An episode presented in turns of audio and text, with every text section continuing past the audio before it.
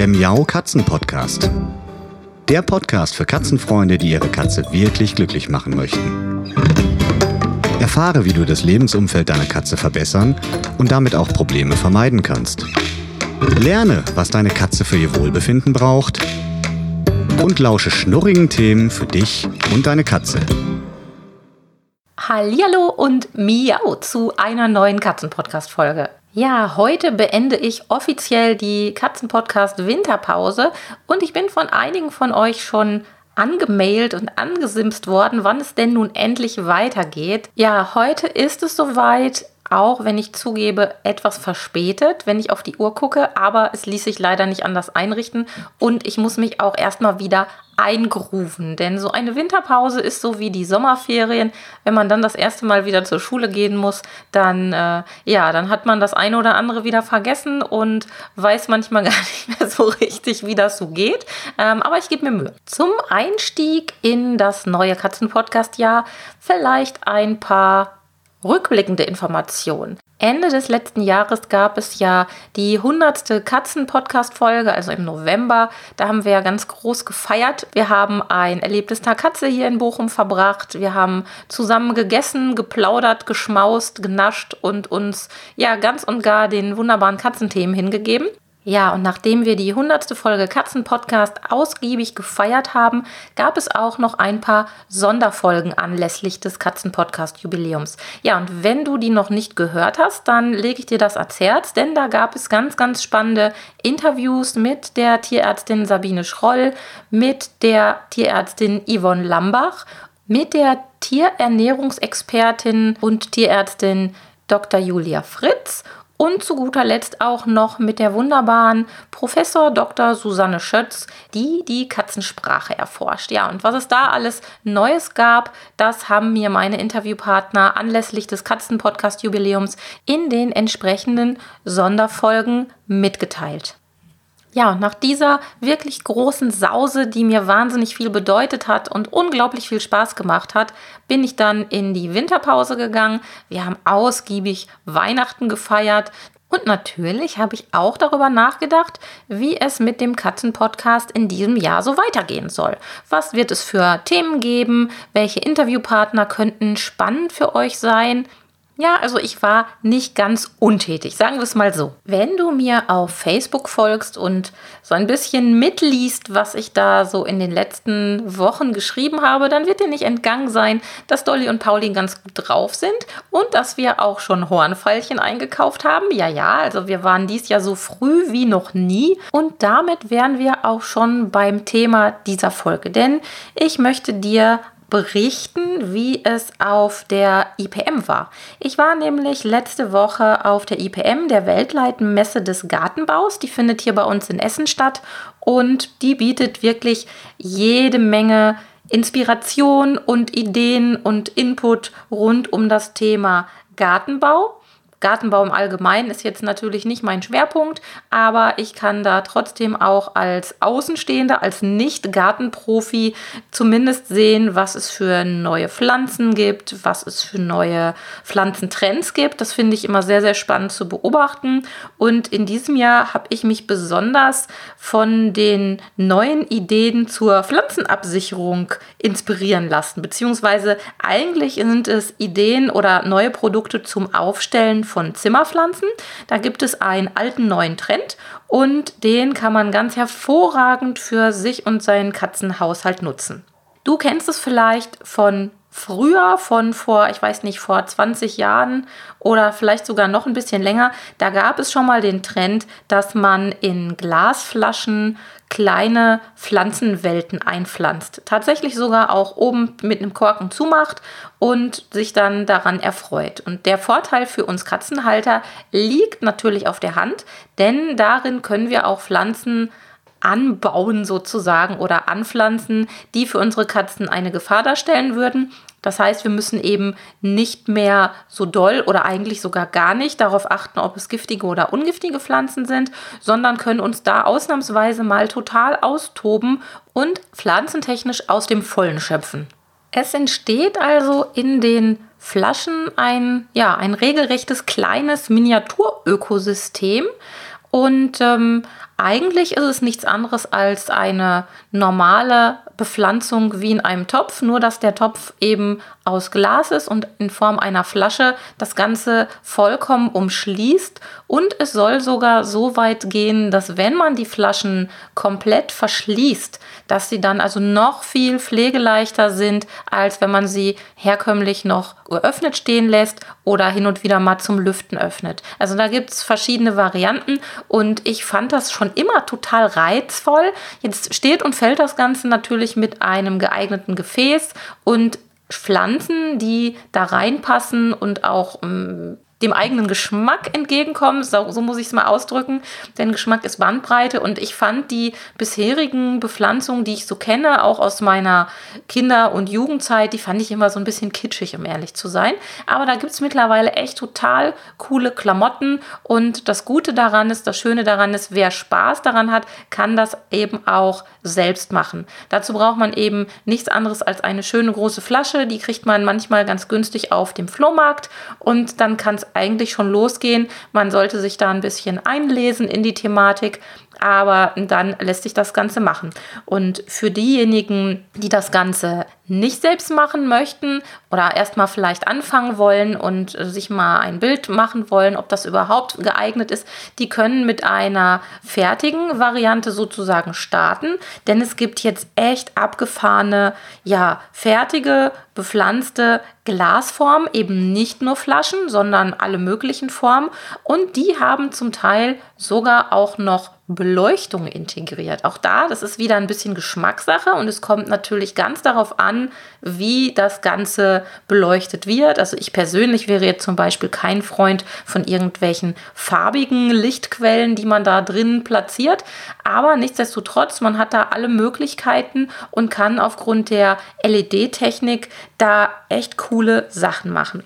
Jetzt wirst du dich vielleicht fragen, wie um Himmels willen soll man denn eine Pflanze in einer Flasche einpflanzen? Ja, das habe ich mich natürlich auch gefragt und mich dann direkt ein bisschen mit diesem Thema beschäftigt. Ja, also ganz so wild ist es nicht, wobei ich sagen muss, ich stelle mir vor, dass man doch ein bisschen Übung oder zumindest Geschick braucht, um das zu machen. Und es kommt natürlich darauf an, wie groß der Flaschenhals ist, beziehungsweise der Eingang des Glasgefäßes ist. Aber letzten Endes steht und fällt alles mit einem ruhigen Händchen und den passenden Utensilien. Also man muss sich das so vorstellen, dass man erst ein Basissubstrat in das Gefäß füllt, denn die Pflanzen sollen ja dann im Laufe der Zeit nicht zu faulen anfangen. Deshalb ist es wichtig, dass man, bevor man das Pflanzsubstrat einfüllt, erstmal eine Drainageschicht einfüllt und dann nimmt man kleine Pflanzentriebe und wäscht die Erde von den noch ganz zarten Wurzeln ab. Geeignet sind da vor allem exotische Pflanzen, wie zum Beispiel Orchideen, denn die kommen aus einem Klima, das ganz gut zu dem Klima im Glas passt, was wir denen da bieten können. Also haben die da die besten Überlebenschancen. Aber weitere Pflanzen, die äh, geeignet sind, die schreibe ich dir auch nochmal in die Show Notes. Ja, und wenn man seine Jungpflanze, seinen Pflanzentrieb ähm, ganz vorsichtig von der Erde befreit hat, dann setzt man diesen Jungtrieb ebenfalls ganz vorsichtig in das Glas und bedeckt dann die Wurzeln mit einem Pflanzgranulat. Und das muss man wirklich vorsichtig machen, denn man will ja die Pflanze nicht komplett erdrücken oder zuschütten. Das heißt, ähm, mit einer langen Pinzette kann man sie ja, vorsichtig halten und kann dann drumherum mit einem Trichter oder auch mit einer Pappröhre, zum Beispiel von einer Küchenrolle, das Innere kann man dann die Erde ganz vorsichtig drumherum füllen. Ja, und dann kommt nochmal die Pinzette zum Einsatz, denn man kann dann noch wunderbar dekorieren. Das macht auch Spaß, zum Beispiel mit Steinen, Wurzeln oder Rindenstücken, Glasmurmeln oder Muscheln, also alles, was diesem leicht feuchten Klima standhält und was der Pflanze keinen Schaden zufügen kann. Ja, und zum Schluss muss das Ganze dann einfach nur wiederum sehr vorsichtig bewässert werden. Und das sollte man am besten mit einer Pipette machen, denn wenn man jetzt eine ganz normale Gießkanne nehmen würde oder irgendwas anderes, dann hat man die Flasche oder den Flaschengarten viel zu schnell unter Wasser gesetzt. Und das wollen wir nicht, denn das Ganze muss ein ausgewogenes Verhältnis haben. Und dann kann es eigentlich schon losgehen. Ach ja, ein Kniff gibt es noch. Man sollte noch Springschwänze dazusetzen. Wenn du dich jetzt fragst, was sind denn Springschwänze? Ja, die hast du bestimmt schon mal gesehen, wenn du dich mit Pflanzen ein bisschen näher beschäftigst. Das sind mini-mini Bodenbewohner, die bevorzugt in feuchten Lebensräumen bzw. Ähm, sich bei hoher Luftfeuchtigkeit in feuchten Böden entwickeln. Und in unserem Flaschengarten tragen sie dazu bei, dass das ganze Klima ausgewogen bleibt. Sie sorgen dafür, dass sich kein Schimmel bildet und deshalb ist es sinnvoll, dass du davon einige in deinen Flaschengarten setzt. Wenn es dich allerdings vor den kleinen Bodenbewohnern allzu sehr gruselt, dann kannst du auch auf eine Alternative zurückgreifen. Zwei Esslöffel zerkleinerte Holzkohle sollen einen ähnlichen Effekt haben und den Flaschengarten vor Schimmelbildung bewahren. Ja, also das wäre eine Alternative, die nicht krabbelt für den einen oder anderen Zuhörer von euch ist es vielleicht besser. Ähm, ich glaube aber, dass die Springschwänzchen effektiver sein werden. Das habe ich so im Gefühl. Mal sehen, ich werde berichten. Also nochmal kurz zusammengefasst, was man braucht. Wir brauchen also einmal kleine Steinchen, um den Boden etwa drei Zentimeter hoch damit zu bedecken als Drainageschicht. Dann brauchen wir, wenn wir keine Springschwänzchen haben wollen, etwa zwei Esslöffel Kohle. Am besten eignet sich Aktivkohle, aber man kann auch einfach Grillkohle dazu benutzen. Dann brauchen wir eine etwa 3 cm hohe Schicht trockene Aussaaterde oder ein anderes Pflanzensubstrat. Dann brauchen wir ein paar Jungpflanzen. Wir können da die Wurzeln auch etwas einkürzen, damit das Ganze ein bisschen besser funktioniert. Und ja, um die Jungpflanzen einzupflanzen, brauchen wir eine lange, lange Pinzette und zum Angießen dann am besten mit lauwarmem Wasser oder sogar mit Regenwasser eine Pipette, um die Erde einfach nur zu befeuchten. Und dann macht man den Deckel drauf bzw. den Korken der Flasche rein und schaut sich das mal an, was passiert, wenn es da drin zu feucht wird und die Glaswand von innen beschlägt, dann können wir da nochmal den Deckel wieder aufmachen und das Ganze sozusagen abdampfen lassen. Aber ansonsten ist das Ganze ein ja, geschlossenes kleines Ökosystem und es reicht absolut, wenn man das einmal im Monat wieder befeuchtet. Das muss man ein bisschen anschauen. Das kommt natürlich auf den Standort an und auch auf die Größe des Gefäßes und wie viel Feuchtigkeit bzw. wie viel Wasser man beim Angießen verwendet hat. Ja, und dann heißt es aufstellen und sich daran erfreuen und beim Aufstellen unbedingt darauf achten, dass diese Flasche, dieser Flaschengarten hell steht, aber nicht in der prallen Sonne steht. Das wäre es schon. Wer das Ganze dann noch mit LEDs und anderen Raffinessen pimpen möchte, das ist, ja, wie ich schon anfangs sagte, wirklich Geschmackssache und da gibt es viele verschiedene Möglichkeiten und ich werde dir auch in die Show Notes ein paar Fotos stecken, denn ich habe wirklich tolle ähm, Beispiele gefunden auf der Messe und die kann man zum Teil dann eben auch fertig kaufen. Das ist vielleicht auch eine Option, wenn man technisch nicht so rumfummeln möchte, aber vielleicht trotzdem diese beleuchtete Variante, die ich zum Teil auch wirklich richtig, richtig schön finde, wenn man die haben möchte, dass man dann eben so ein fertiges Set sich kauft und sich dann daran erfreuen kann. Mich hat das ganze Thema Flaschengarten wahnsinnig stark an ein ja, an ein Mini-Aquarium erinnert, denn im Prinzip ist es nichts anderes als ein Aquarium ohne Wasser irgendwie. Ich kann mich erinnern, als ich klein war, hatte meine Oma eine Gartenzeitschrift, da wurden Wasserpflanzen beschrieben und gezeigt, wie man die in einem kleinen Wasserbassin anlegt und sich das Ganze ja einfach nur als Dekopflanze auf die Fensterbank oder in den Wohnraum stellt, ganz ohne Fische. Und das haben wir dann zusammen gemacht. Und das war echt ein schönes Erlebnis, an das ich heute noch gerne zurückdenke, weil es hatte halt trotzdem so ein bisschen was von Aquarium. Das ist natürlich aufregend. Wenn man dann noch kleiner ist, dann ist es wahrscheinlich noch ein bisschen aufregender. Aber ich mag den Anblick von schönen grünen Pflanzen im Wasser auch generell unheimlich gut leiden.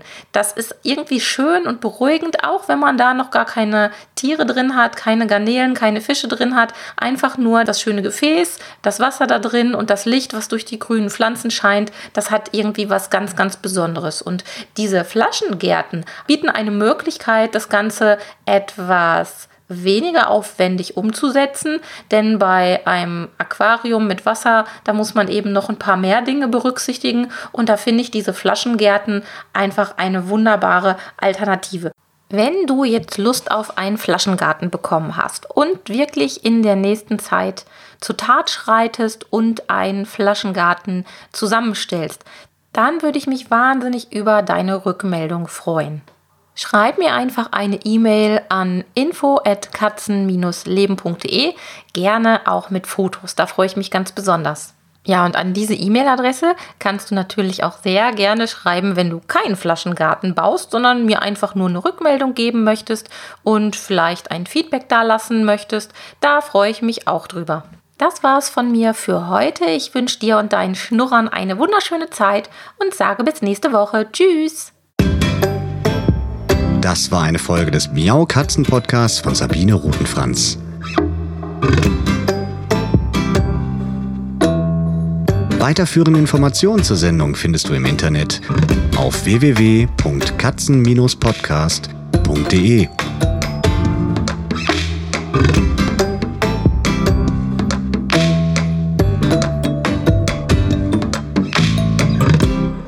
jetzt aus die Maus.